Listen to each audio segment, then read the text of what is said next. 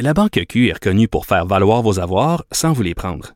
Mais quand vous pensez à votre premier compte bancaire, tu sais, dans le temps à l'école, vous faisiez vos dépôts avec vos scènes dans la petite enveloppe. Hmm, C'était bien beau. Mais avec le temps, à ce compte-là vous a coûté des milliers de dollars en frais, puis vous ne faites pas une scène d'intérêt. Avec la Banque Q, vous obtenez des intérêts élevés et aucun frais sur vos services bancaires courants. Autrement dit, ça fait pas mal plus de scènes dans votre enveloppe, ça. Banque Q. Faites valoir vos avoirs. Visitez banqueq.ca pour en savoir plus. Économie familiale. Ici Ricardo. et Émilie, marchand d'IGA. On a envie de vous inspirer à bien manger. À moins de 5 la portion. Suffit de repérer les produits valeurs sûres et de les cuisiner avec une de nos recettes. Les valeurs sûres, c'est bien pensé, hein? Bien sûr! Détails sur IGA.net. Un adolescent de 17 ans poignardé. Une autre femme assassinée. Il est visé par des allégations d'inconduite sexuelle. Les formations politiques s'arrachent le vote des familles. Comment faire fructifier votre argent sans risque? Savoir et comprendre les plus récentes nouvelles qui nous touchent. Tout savoir en 24 minutes. Avec Alexandre Morin-Villouellette et Mario Dumont. En manchette dans cet épisode de tragédie à Laval, un chauffeur d'autobus frappe délibérément une garderie. Deux décès, plusieurs blessés. Négociations sur les transferts en santé. Le fédéral ne semble pas prêt à bonifier son offre pour l'instant. Le remplaçant de Fadi Daguerre au service de police de l'agglomération de Longueuil est choisi. Le président Joe Biden appelle à l'unité dans son discours de l'Union. Tout savoir en 24 minutes. Tout savoir en 24 minutes. Bienvenue à Tout savoir en 24 minutes. Bonjour Mario. Bonjour. Alors, c'est cette histoire, bien sûr, qui retient toute l'attention aujourd'hui. Ce matin, 8h30, un autobus de pleine grandeur du service des transports de Laval qui est entré de plein fouet dans une garderie du quartier Sainte-Rose de Laval, qui est pénétré profondément là, dans le bâtiment. Ça a provoqué un effondrement partiel du On dit toit. environ le tiers du, du- du véhicule, de la longueur de l'autobus qui était entré dans le bâtiment. là. Oui, et sur place, là, il y a 12 personnes qui ont été évaluées sur les lieux, 8 transportés avec des blessures graves ou critiques. On avait des ressources ambulancières très nombreuses sur place, mais surtout, le chauffeur de l'autobus, on a compris rapidement, il s'agit pas d'un accident, vraiment un geste délibéré par le chauffeur. De toute façon, place- dès qu'on a vu la configuration des lieux, c'est pas une garderie qui est au coin de deux routes où tu pourrais rater une lumière ou rater une courbe. ou- C'est une garderie qui est loin du chemin, au bout d'une allée, laquelle allée donne sur un rond-point? C'est rond, rond, rond. Donc tu peux pas, euh, tu sais, sur un cul-de-sac, là, tu peux pas vraiment Même aller dans un dérapage, t'arriverais pas aucune là-dedans. manière. Donc, il faut qu'un autobus arrive très lentement dans le rond-point pour en tournant. Et la seule façon qu'il peut rentrer, c'est qu'il prenne dans l'allée, qu'il prenne de l'élan, là. Mais je veux dire, t'es plus à la rue, là. T'es dans l'allée, essentiellement dans le stationnement, dans l'allée de la garderie. Et c'est ça qu'il a dû faire, prendre de l'élan en fonçant dessus. Et c'est pour ça qu'on, dans le langage ce matin, rapidement, euh, on a arrêté de parler d'accident. On a parlé d'un autobus qui a foncé. Euh, momentanément, on s'est dit qu'il pourrait y avoir un problème mécanique? L'autobus s'est emballé, mais Ouais, et ça. rapidement, les témoignages aussi, Mario, qui sont décrit, venus ouais, confirmer, l'individu. qui ont décrit l'individu qui, immédiatement après l'impact, il y a des voisins, des gens qui se sont rendus sur place pour tenter de comprendre la situation et qui ont dû intervenir physiquement pour maîtriser le chauffeur qui était dans un état d'esprit, somme toute, très étrange. Euh, Je vous fais entendre l'entrevue que donnait Hamdi Ben Chaban, un des voisins, justement, de la garderie qui habite juste à Je côté. pense que c'est le premier arrivé là, des, des, Un- des- des gens de l'extérieur, avec un un, des- parent. Là. Exact. Un des tout premiers qui était sur les lieux. Il a parlé à notre collègue Benoît Dutrisac plus tôt aujourd'hui. Donc le premier réflexe que j'ai vu, j'ai appelé le, le 911. Par la suite, j'ai entré. Lorsque j'ai entré, j'ai trouvé un mec, un brave type réellement, qui essayait de maîtriser le, qui essayait de maîtriser le, le- chauffeur. Que je sais pas pour quelle raison le chauffeur a retiré ses vêtements et il a, il retiré son pantalon et son caleçon. Il a été tout nu. Donc on a plongé sur lui pour essayer de le maîtriser, de le mettre par terre. Par la suite, il y en a deux autres personnes qui sont venues pour nous aider. Entre-temps, on a essayé de voir... euh, Donc, un témoignage dans lequel on comprend que le chauffeur se serait mis nu, se serait dévêti sur place avant d'être maîtrisé par plusieurs hommes qui ont dû se mettre là sur lui pour le maîtriser au sol.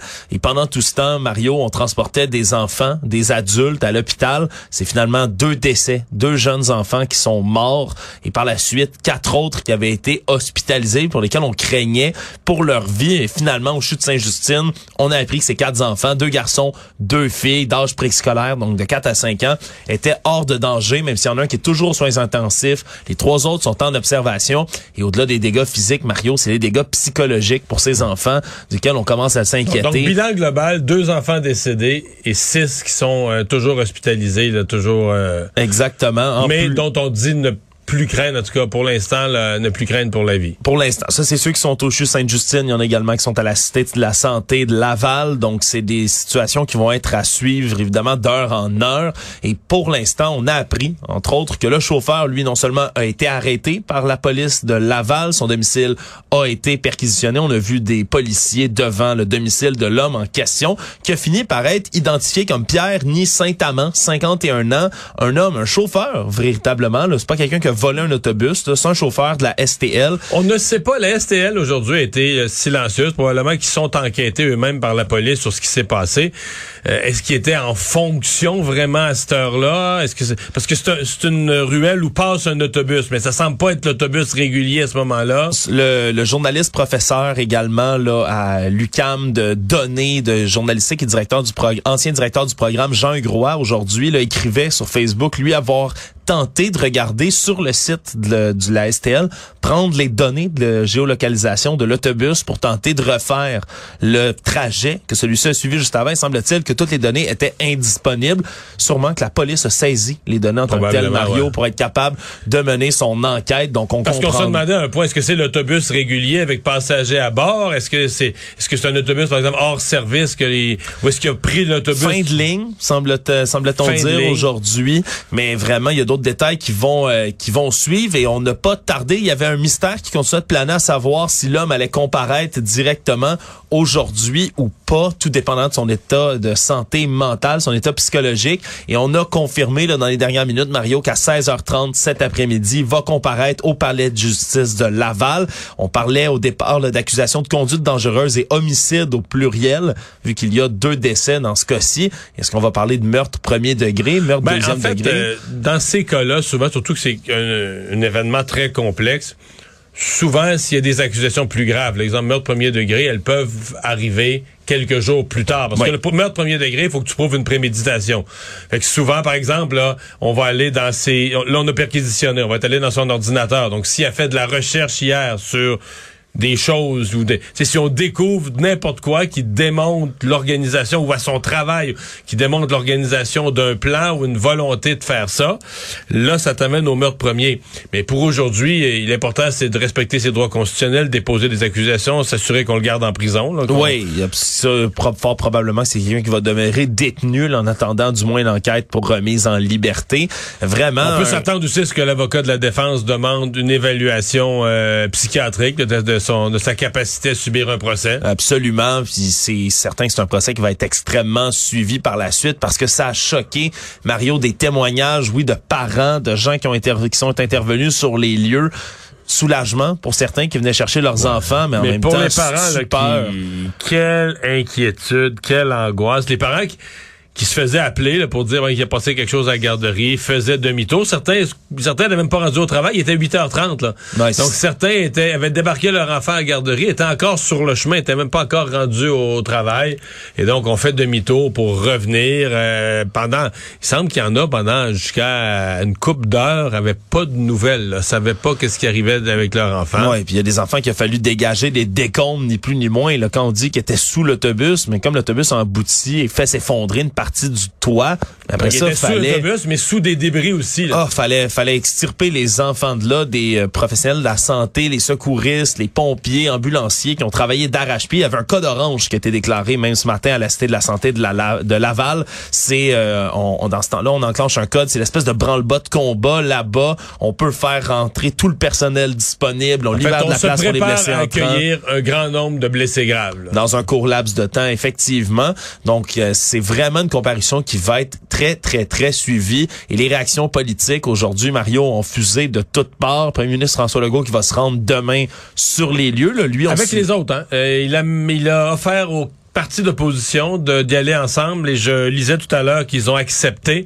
Donc demain, on dit au milieu d'avant-midi, là, tous les chefs de partis vont se vont se retrouver à Laval. Du côté du ministère de la Famille également, on a travaillé avec la ministre Suzanne Roy pour relocaliser les enfants de la garderie dans d'autres centres, d'autres Je me suis endroits. demandé combien de ces enfants-là, mettons que là, il, il, écoute, il y a des parents qui ont des qui ont des emplois essentiels, il faut faut les relocaliser. Là, je, je- mais je sais pas combien d'enfants demain iront pas à la garderie. Combien de parents vont dire ah c'est tu là, je vais euh, je vais je vais sauter un matin. Je vais aller- je vais Ah. rester avec mon enfant ce matin.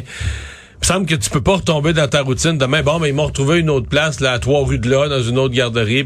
Si t'es forcé d'aller travailler, si t'as pas de possibilité de prendre congé, mais si t'as l'option, tous ceux qui ont l'option du télétravail, d'après moi, même peut-être jusqu'à la fin de la semaine, ils vont dire, regarde, là, euh, surtout ceux qui ont des petits, là, un an et demi, deux ans, ils vont dire, regarde, je vais rester avec mon enfant une couple de jours, euh, je vais euh, essayer de de, de, de, de- digérer euh, l'événement, euh, la tragédie qui s'est vécue.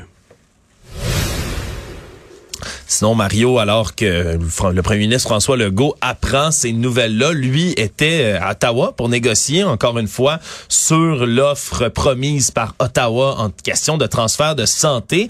Et dans la journée aujourd'hui, on a compris à mots couverts du côté du ministre fédéral de la Santé, Jean-Yves Duclos, que l'offre d'environ 46 milliards de nouvel argent qui est offert par le gouvernement fédéral mais que c'est un peu une offre à prendre ou à laisser. On a laissé entendre en entrevue aujourd'hui, en conférence de presse, que cet argent-là, ben, ça risquait pas d'augmenter, qu'il fallait que les pourparlers se poursuivent, d'autres moyens d'avoir de l'argent peut-être, mais d'argent net, sec, ben, il semble être bloqué euh, au terme de de négociation. Mario, j'utilise euh, j'utilise ce mot-là, mais Il n'y a pas eu de négociation. là. pas eu a- vraiment de Il y a eu négociation. le dépôt d'une offre très minimale euh, dans le cadre d'une opération de relations publiques où les provinces se sont faites passer tout un sapin. là. Moi, c'est ce que je retiens.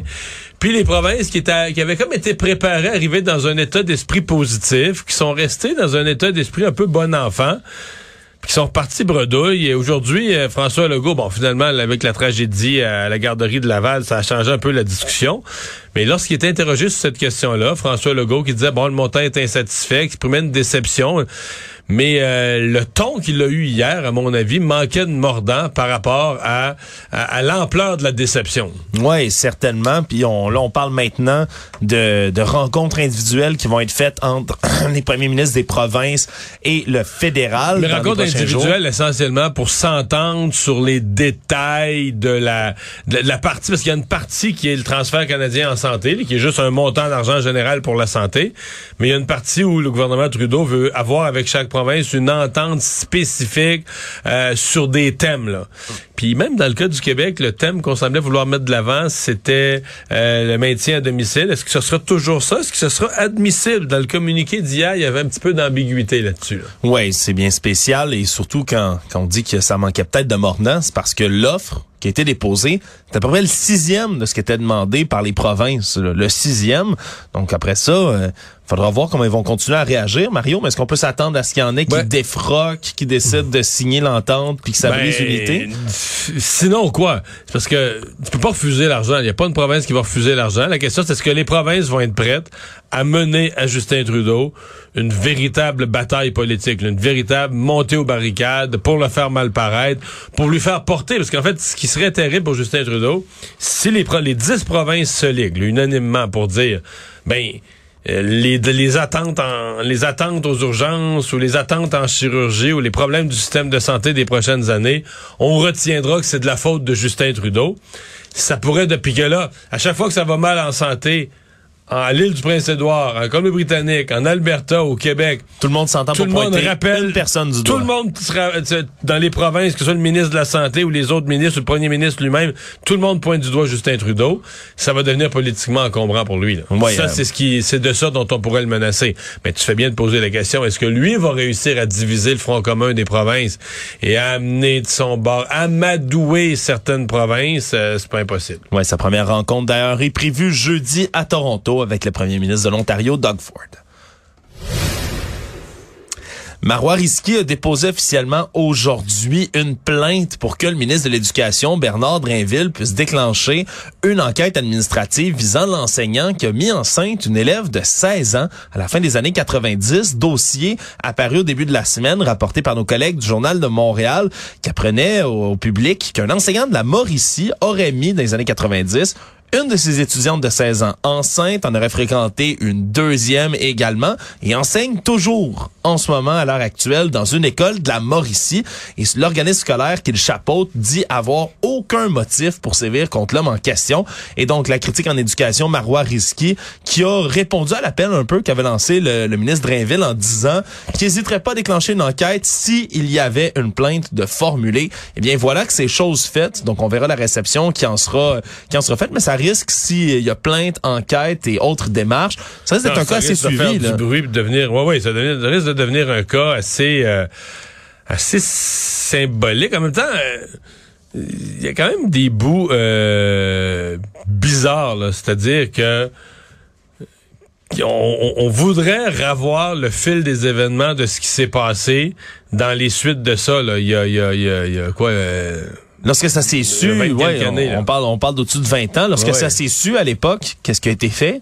Qui qui était responsable? Parce que là, ça, ça, ça débarque de nulle part aujourd'hui, mais je dis pas que c'est pas important de se poser la question, mais ça en soulève tout un paquet. Tu vois, écoute, c'est la dernière décennie, mettons au complet, le type enseignait, euh, il y avait pas d'autres plaintes, il n'y a pas eu d'autres cas. Ici. Ben, ce qui semble, c'est qu'il y a eu une plainte formulée l'été dernier par un, par un parent et une collègue a fait part, elle, de son malaise à la direction en 2020. C'est deux choses qui ont été rapportées, mais qui n'ont pas fait plus de bruit que ça jusqu'ici. Donc, la plainte est déposée. On, c'est dans les mains maintenant du ministre Bernard Drainville. On suivra ensuite là, ce qui pourrait se passer. Mais comme tu le dis, Mario, c'est un cas, euh, si on commence à enquêter, à refaire le fil des événements, on risque peut-être de tomber sur un os. Là. Ouais. Actualité. Tout savoir en 24 minutes. Longueuil a choisi le successeur de son chef de police, hein, qui était Fadi Daguerre, juste avant qu'il transitionne vers le service de police de la ville de Montréal pour en devenir le chef. Eh bien, c'est le monsieur Patrick Bélanger, qui est un policier qui a fait carrière, entre autres, à la Sûreté du Québec, mais qui était également le directeur adjoint du service de police de l'agglomération de Longueuil depuis novembre dernier. A été aussi directeur général adjoint à la Sûreté du Québec, directeur de la lutte au crime organisé, directeur du service des renseignements au sein également de la même Sûreté du Québec et donc devrait être assermenté au mois d'avril prochain, mandat de cinq ans. Monsieur Daguerre avait un style assez particulier aussi de mener un corps de police. Ça va devenir quand même une grosse mission pour euh, son successeur d'être capable de, de, de gérer tout ça. Ouais, ben, parce que l'autre était comme une vedette. Là. Puis, les statuts, bon, peut-être qu'à l'interne, je sais pas ce que les gens pensaient, mais sur la place publique, en lui, il va avoir, euh, il part avec ça. Là. Il part avec l'idée qu'il remplace quelqu'un, euh, puis qui est devenu le directeur de police de la ville de Montréal. C'est toujours, euh, comme on dit, c'est toujours des grosses chaussures à, à remplir. Les cigarettes vont commencer à coûter plus cher à partir de jeudi cette semaine. Le gouvernement qui augmente la taxe spécifique sur les produits du tabac. Alors, on va passer de 29,80 dollars par une cartouche de 200 cigarettes à 37,80, donc augmentation de 8 dollars. On veut reprendre un objectif qui s'était déjà euh, donné du côté du gouvernement, réduire le taux de tabagisme à 10% d'ici 2025 au Québec. On est à 13 mais il y a eu une diminution importante, Mario. On, on l'oublie parfois, hein, mais du tabagisme au Québec, lorsqu'on euh, lorsqu'on se compare, on va se promener en Europe, par exemple, il y a encore des distributrices de cartons de cigarettes ou ailleurs dans le monde, mais on, ça a beaucoup Moi, au ce qui Québec. hein. Ce qui m'attriste, là, c'est ça, moi, je trouve que ça coûte vraiment cher à fumer, là. C'est quelque chose qui est vraiment très dispendieux. Et je suis parfois frappé.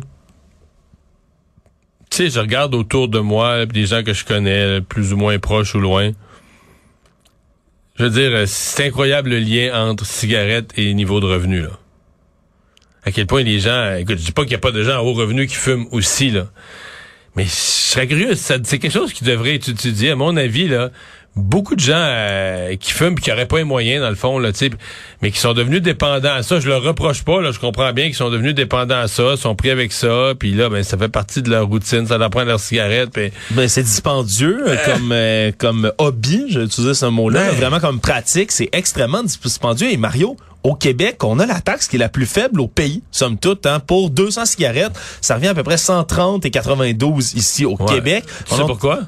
C'est parce qu'on est la province qui a le plus laissé aller la contrebande. Les cigarettes euh, illégales, puis les cigarettes de réserve, puis tout ce que tu veux. Puis quand les taxes étaient devenues trop hautes, je sais pas si tu te souviens d'une époque, là, mais sais, les reportages, c'était une comédie. Là. T'avais des, t'avais des dépanneurs là, qui avaient pignon sur rue, mettons autour de Kanawake, là, des dépanneurs à Saint-Philippe de la Prairie ou dans- dans- mettons, dans- faisons un rayon de 20 km autour de Kanawake, là. Les gens, tu rentrais là, puis ils disaient, nous autres, des cigarettes, on en vend. On en vend euh, 8 paquets par semaine, on en vend presque pas. C'est une exception. De temps en temps, un perdu, un touriste. Non, mais c'était c'était dérisoire. Tu dis, voyons, c'est la norme, c'est devenu les La contrebande était devenue la norme. Là. Oui, quand on avait monté les prix autant, parce qu'en Puis même, comparaison... même en région, là, t'avais tout partout des distributeurs qui se promenaient toujours avec une caisse de cigarettes euh, illégales dans leur euh, dans leur valise puis tout ça. Mais Donc parce que parce que les taxes étaient trop élevées. Donc là, on a donné un coup dans la contrebande, un coup majeur à la demande des associations de dépanneurs puis qui était devenu un scandale en baissant les taxes. Évidemment, là, on a dit ouais, mais là on veut décourager les gens de fumer, là, en baissant les taxes, on vient de réduire le prix des cigarettes.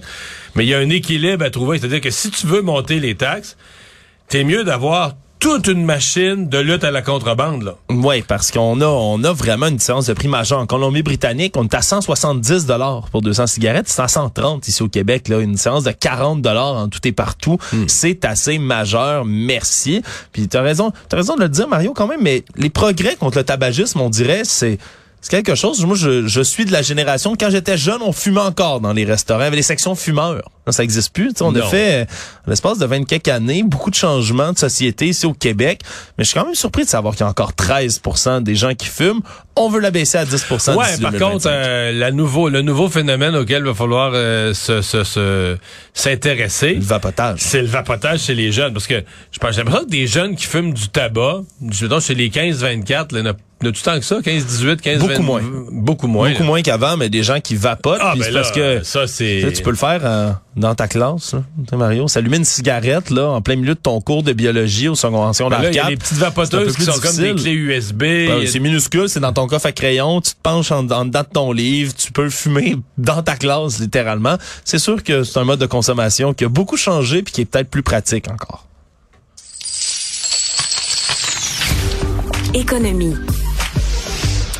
Bien des gens qui se préparent, Mario, en fin de semaine à la messe traditionnelle du football américain, le Super Bowl, qui a lieu dimanche. Et habituellement, on fait le plein d'ailes de poulet, de côtelettes de porc, de guacamole. Le problème, Mario, c'est que c'est tous des produits qui sont affectés, ben, comme à peu près tout, par l'inflation, mais certains là-dedans, de beaucoup. Il y a des gens du Journal de Montréal Donc, qui se les sont intéressés. Super Bowl vont coûter plus cher cette année que l'an dernier. Ben, plus cher, puis pas mal pour certains produits. Si on prend là, les ailes de poulet, aliment emblématique du Super Bowl américain, mais les, par exemple, les ailes de marque Lacage au sport, avant, l'an dernier, c'était 6,99. Là, c'est rendu 9,97 maintenant. Ça a augmenté, c'est une augmentation de 42% du prix quand tu fais le calcul rapidement. Bon, à partir de jeudi, il va y avoir un rabais spécial d'une semaine pour le Super Bowl. Mais c'est quand même une augmentation qui est substantielle. Et c'est la même chose pour bien d'autres produits. Si on parle juste des avocats eux-mêmes pour faire de la guacamole, mais ça a augmenté de près de 15 Les côtes levées, 10% Les crudités, Mario, tu vas être santé puis offrir une, alterna- une alternative plus verte à tes, euh, à tes Ah oui, consommateurs. sur Super Bowl, ça prend des crudités, t'as donc raison. 13, 13% d'augmentation aussi. Tout coûte Hmm. plus cher. Et même, Mario, la bière. La bière qui a augmenté d'au-dessus de 10% d'une année à l'autre, dépendamment des caisses, des Ben oui, marques mais que les vous revenus, achetez. les revenus des gens, je sais que les gens pensent que non, mais les revenus des gens augmentent. C'est le, le, le- le gouverneur de la Banque du Canada, au Canada, aux États-Unis, les deux disaient, c'est le plus gros problème qu'on vit. On ne sera pas capable de combattre l'inflation ou on réussira pas à combattre l'inflation aussi vite qu'on voulait parce que les revenus, les revenus augmentent trop et trop vite. Euh, donc peut-être qu'il y a plus de gens qu'on pense qui vont avoir encore les moyens d'acheter leurs ailes. Mais moi, je suis convaincu qu'il y a bien des gens qui vont les acheter, peu importe là, à quel prix ils vont y avoir. des ailes aussi. Ouais, mais de les faire soi-même, c'est une alternative. Faire ses ailes. Ouais. Acheter des ailes pas... euh, puis les... Pas faites, les assaisonner. Je sais pas, je l'ai jamais fait. Hein. Je suis pas en train de m'improviser expert, mais Peut-être une alternative mo- moins dispendieuse? À voir. Faudrait étudier ça, je l'ai jamais fait. Je cuisine énormément, mais ça, je l'ai jamais fait. Le monde. Le président Joe Biden a tenu hier son discours sur l'état de l'Union qui s'est avéré assez énergique mais un peu cacophonique également. Ben, M. Biden qui a imploré là, les élus républicains de continuer à coopérer avec les démocrates a été reçu. Mais eux qui chahutaient, puis des pouces, à- des Non. pouces vers le bas, puis ça criait, puis ça criait des noms. ben- Les suspects habitués comme Marjorie, Marjorie Taylor Greene, qui est une grande adepte de plusieurs théories du complot, qui est toujours la première à venir chahuter, ben, qui a crié hier, ni plus ni moins. Ça a donné lieu à des scènes Non, assez... mais euh, tu dis, t'es quand même pas... euh, t'es pas pendant le spectacle des singes au cirque, là. Tu comprends? T'es, au Capitole, c'est le discours sur l'état de l'Union du président. Mais sérieusement, il faut quand même parler de notre époque, parce que t'aurais regardé ça, mettons, il y a, il y a 30 ans, là. Inimaginable que quelqu'un se mette à crier des noms. Même les gens de l'autre parti, il y avait comme Ben. c'était solennel. Tout le monde était assis là, mon cher ami. Les Euh, républicains ont déjà été le parti de la loi et l'ordre, Mario. Puis c'est des gens qui respectaient énormément le processus Les démocratique, institutions, les institutions, la sauvegarde de ce qui est Capitole, établi. Mais ça a beaucoup changé, Mario, aux États-Unis. Donc, on a eu droit à un discours hier qui, qui détonnait avec le, Le passé. fait que, le fait, parce que le fait que, que Donald Trump s'est fait voler l'élection, là, ça les a rendus plus cyniques avec les institutions. C'est ça qu'il faut comprendre. Ça se pourrait, Mario? Finalement, bilan qui continue encore et toujours de s'alourdir en Turquie, en Syrie par rapport au séisme et à sa réplique extrêmement puissante du début de la semaine. On parle maintenant, selon le dernier bilan, de plus de 12 000 morts. Et là, c'est l'Organisation mondiale de la santé qui est sortie aujourd'hui pour faire euh, une mise en garde. Ce qui explique, c'est que les restes de crise sanitaire qui pourraient s'en suivre après les séismes en question pourraient causer autant de morts que le séisme lui-même. Si on parle par contre, du, par exemple, du choléra, euh, des maladies respiratoires, la leishmaniose, toutes sortes de maladies qui pourraient s'installer si on n'est pas capable de traiter les gens comme il faut et qu'il n'y a pas d'installation sanitaire, d'eau potable et autres qui leur sont distribuées, on craint que la crise empire et qu'on ait même justement une double crise. Un appel à l'aide internationale. Et en terminant, là, ça vient de tomber. Pierre, Saint- Pierre Ni Saint-Amand, le conducteur d'autobus qui a foncé dans une garderie, ben, euh, est accusé de meurtre au premier degré. Deux accusations de meurtre au premier degré. Résumé l'actualité en 24 minutes, c'est mission accomplie.